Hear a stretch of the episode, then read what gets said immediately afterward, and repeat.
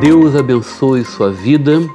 Eu sou o pastor Marcelo Matias e nós estamos aqui gravando mais um estudo bíblico da Igreja Missionária Evangélica Maranata. Hoje nós teremos a segunda aula que tem o tema base a pandemia, enxergando a pandemia sob os olhos da fé.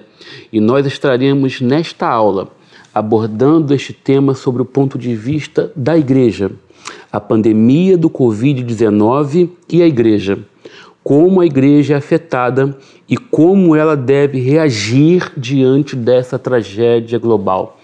Vamos pedir direção do Senhor para que Ele fale aos nossos corações a respeito desse tema tão sensível e da importância da igreja no enfrentamento desta tragédia global. Senhor, nosso Deus, nosso Pai, mais uma vez te pedimos inspiração te pedimos tua bênção e direção para que tu nos conduza, ó Pai, a um lugar de equilíbrio, de maturidade espiritual, de perseverança e fé, para que a tua igreja seja uma igreja relevante nesses dias de tanta dor e sofrimento e que, alicerçados na tua palavra, possamos ser uma porta de esperança para aqueles que precisam, em nome de Jesus. Amém.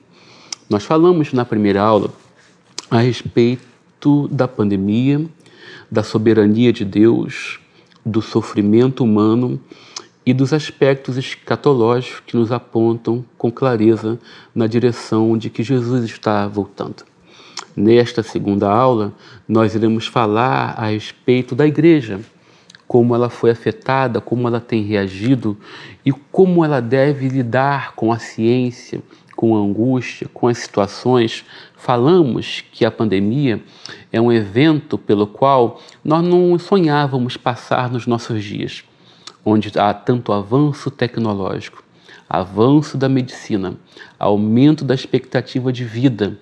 E diante disso, nós somos surpreendidos por um evento que paralisa a economia, que superlota os hospitais e que vitima tantas pessoas.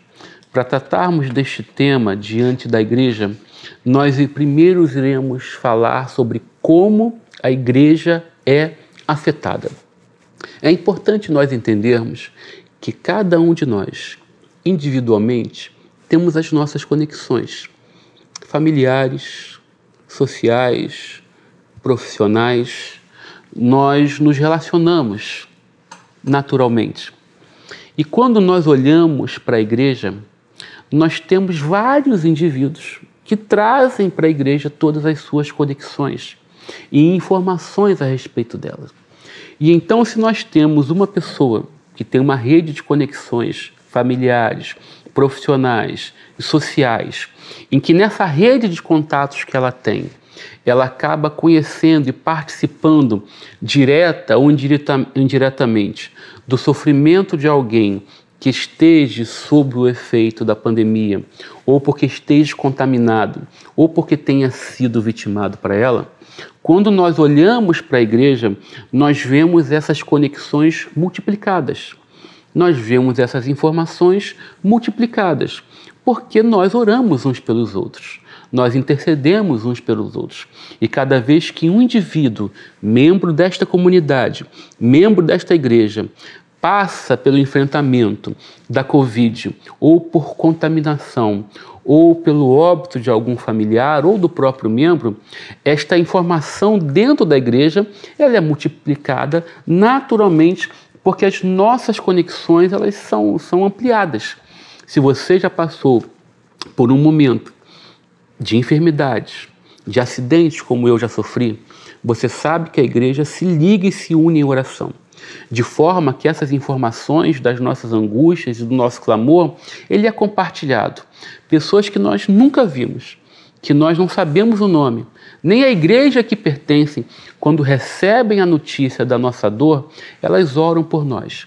Portanto, essas notícias, elas são ampliadas, elas são divulgadas e elas acabam sendo uma porta para nos afetar diante da quantidade de notícias que nós recebemos de pessoas contaminadas ou de pessoas vitimadas, de famílias afetadas pela pandemia do Covid-19, essa notícia é ampliada. E ela pode acabar elevando tensões, provocando mais medos, criando síndromes, potencializando doenças psicossomáticas em que nós, na verdade, devemos, quando nós, na verdade, devemos concentrar os nossos esforços no sentido de ampliar essa rede de intercessão, de oração, de clamor e súplica.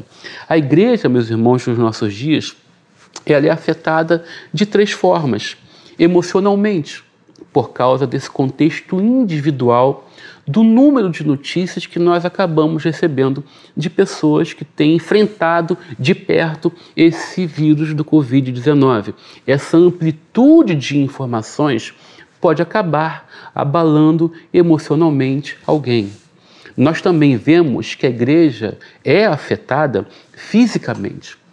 Provavelmente, na sua igreja, há um espaçamento, um distanciamento maior todas as pessoas usam máscaras, houve redução de capacidade instalada dos templos, durante um determinado período, nós não nos reunimos presencialmente.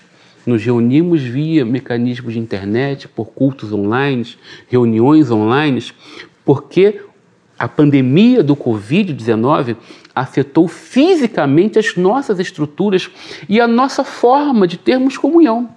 Porque nós somos pessoas que gostamos de ter contato, de nos vermos pessoalmente, de apertarmos a mão, de nos abraçarmos, de maneira que é evidente que a pandemia ela nos afetou emocionalmente, fisicamente e espiritualmente. Porque nós vemos, meus irmãos, que esta ausência da comunhão, ela pode ser uma porta aberta para o esfriamento da fé. Vejam o que o autor de Hebreus nos diz lá na sua carta, no capítulo 9, no versículo corrigindo.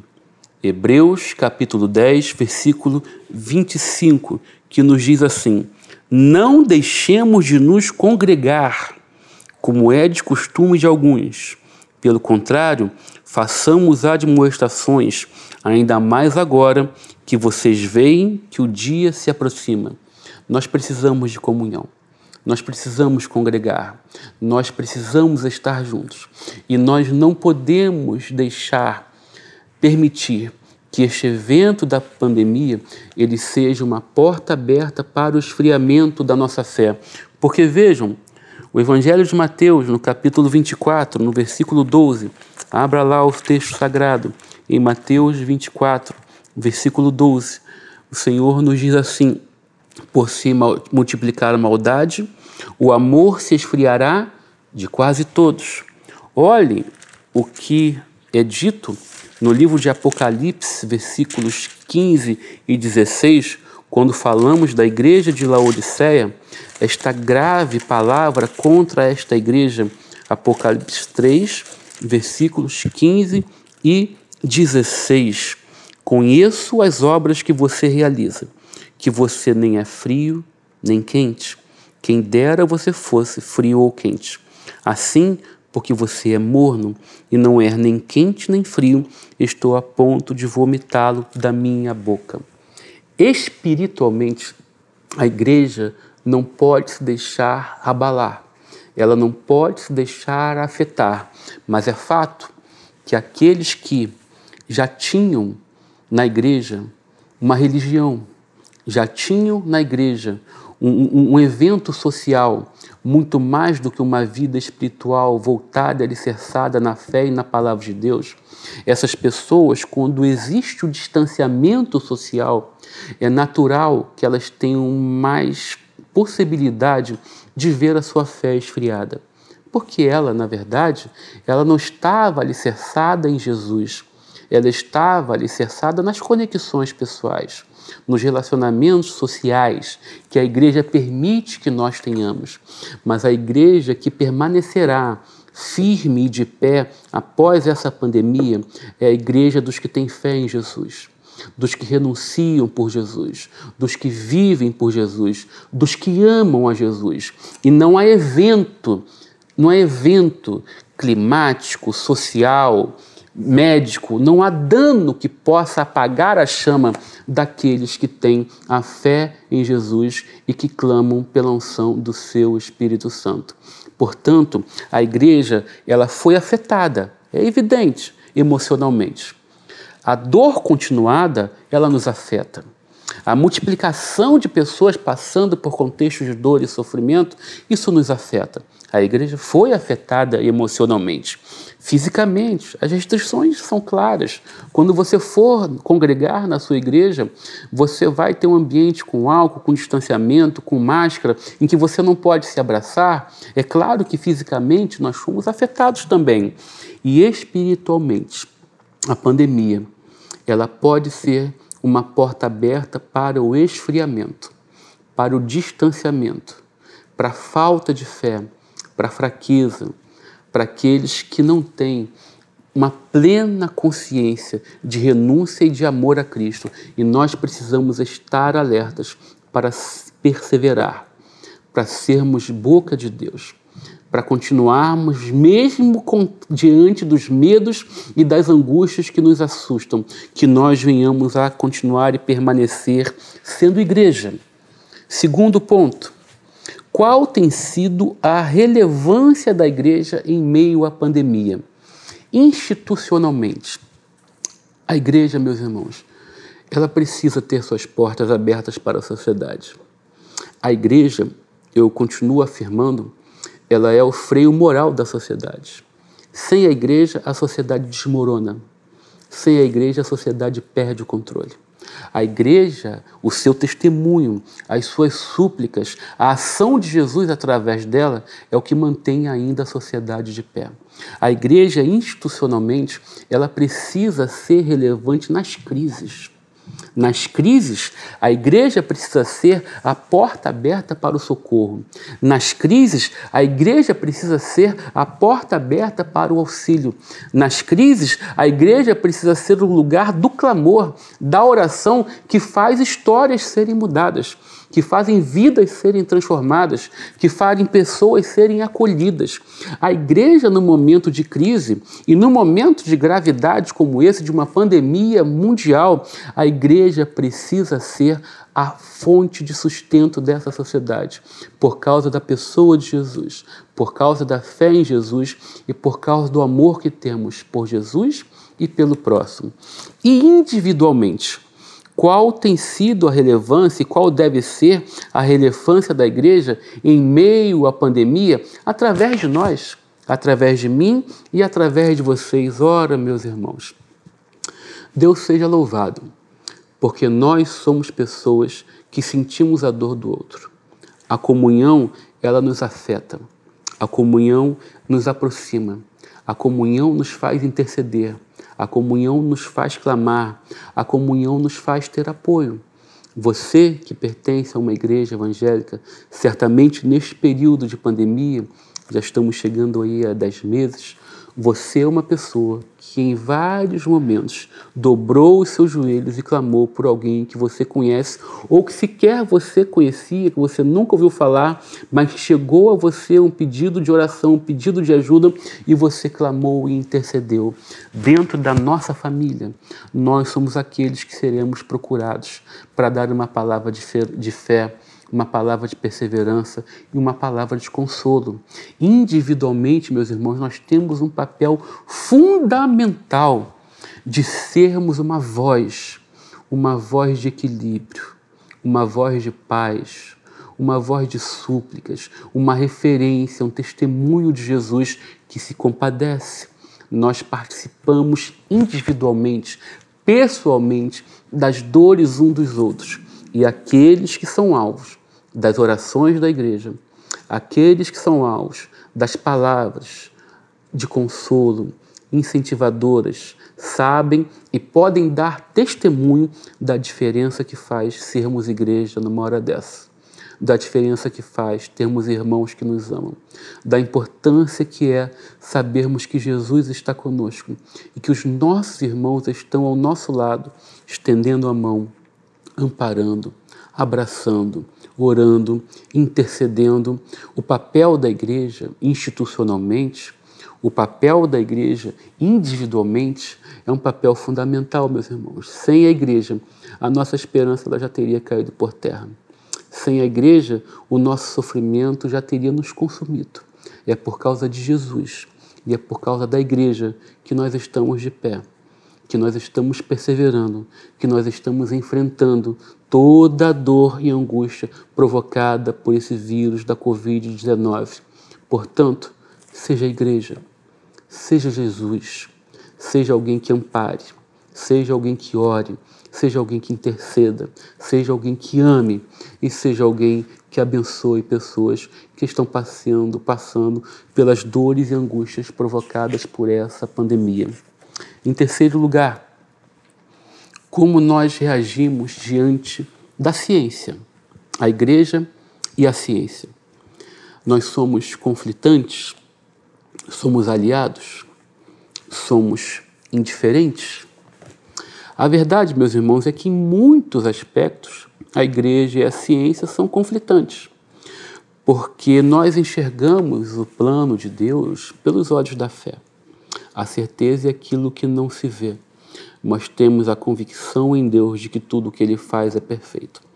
A ciência tenta explicações para aquilo que não se pode explicar, com teorias, com estudos, com experiências.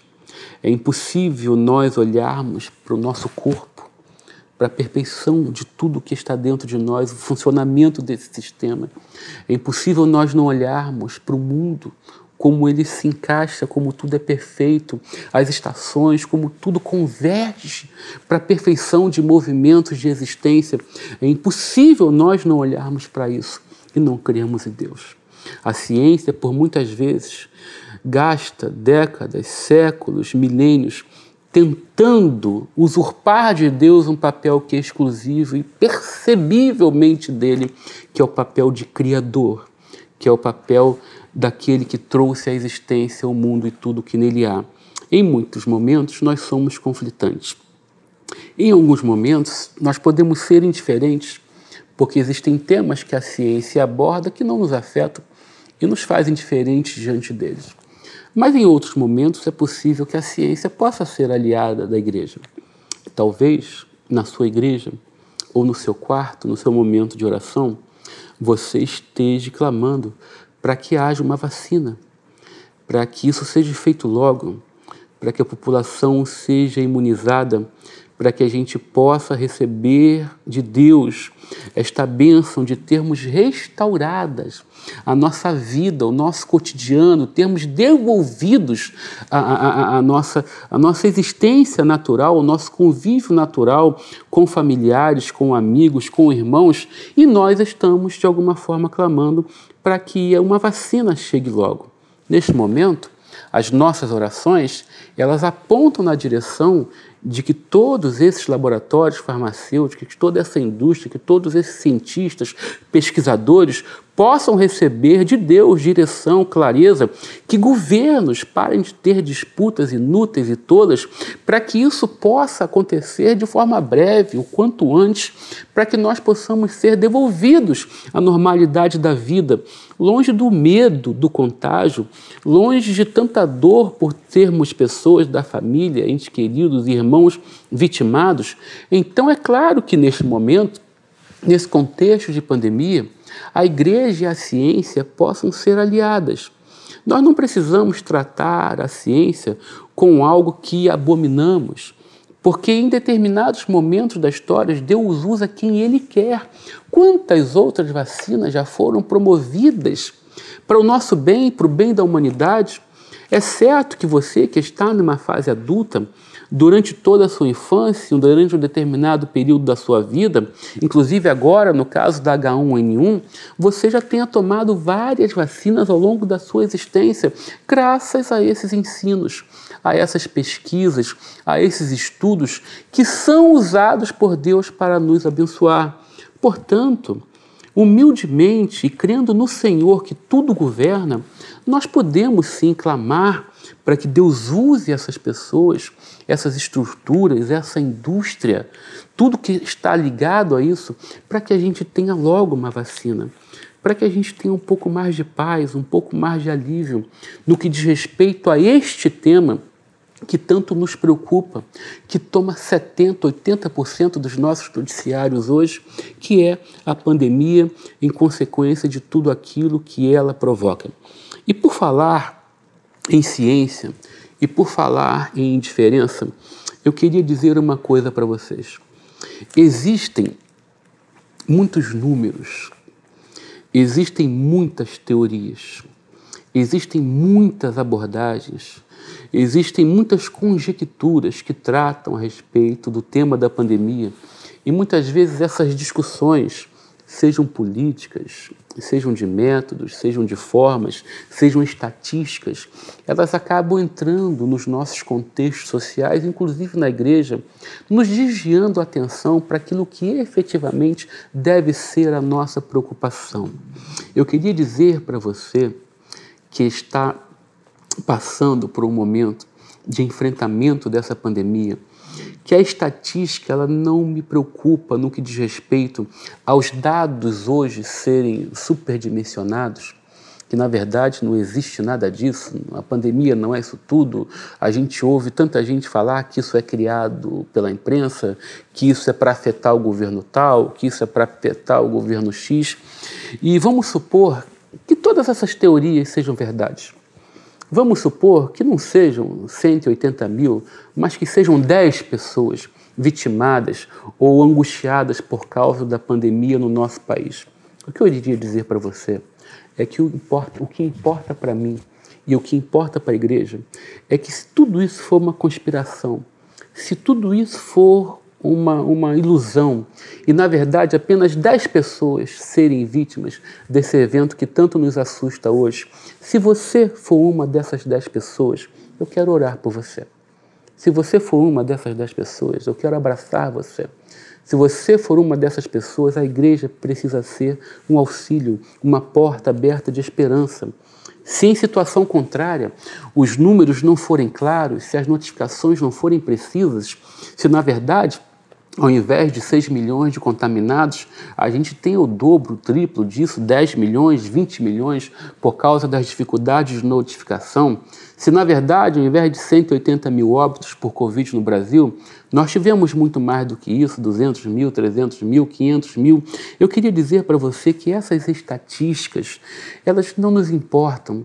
Nos importa se você faz parte deste sofrimento, se você foi alcançado, se você foi atingido por esta dor, por este medo, por esta angústia ou pelo luto, eu quero orar por você. Eu quero ser igreja. Eu quero ser porta aberta para te abençoar, para te socorrer, para te trazer uma palavra de esperança, de alívio, de salvação uma palavra que possa trazer conforto para o seu coração. Essas discussões políticas, de teorias, de métodos, de governos, meus irmãos, essas discussões elas não nos interessam. O que nos interessa é a sua dor. O que nos interessa é o seu medo, é a sua angústia, é o seu sofrimento, é o seu luto. É isso que nos interessa enquanto igreja, é participarmos disso junto é orarmos juntos, é sermos auxílio um para o outro, é estendermos a mão, é enxugarmos as lágrimas. Enquanto igreja, diante de um desafio desse, como é a pandemia do Covid-19, a nossa maior preocupação deve ser o próximo. O amor ao próximo, o socorro ao próximo, a mensagem de fé daqueles que não foram vitimados, daqueles que não foram contaminados, mas que estão em casa, presos pelo medo, angustiados, com depressão, com solidão, daqueles que estão em casa e não estão sabendo lidar com as suas relações familiares. Porque as tensões desse dia, desse tempo, têm feito com que essas relações tenham se tornado mais, mais arredias, tem feito com que essas relações tenham, tenham, estejam acontecendo com mais frieza, com mais ressentimento, com palavras ríspidas, e as pessoas estejam sendo mais afetadas por causa dos medos da economia, da perda do emprego, da perda de renda, de tantas formas que nós somos afetados por causa desta pandemia. Não me importam as teorias, não me importam os governos, não me importam as políticas, me importa é que as pessoas que estão sendo afetadas deste mal de uma forma ou de outra, economicamente, fisicamente, emocionalmente, que essas pessoas possam encontrar na igreja uma porta de esperança, uma porta de fé, uma porta de socorro e uma porta de auxílio. Jesus certa vez afirmou que as portas do inferno não prevalecerão contra a sua igreja.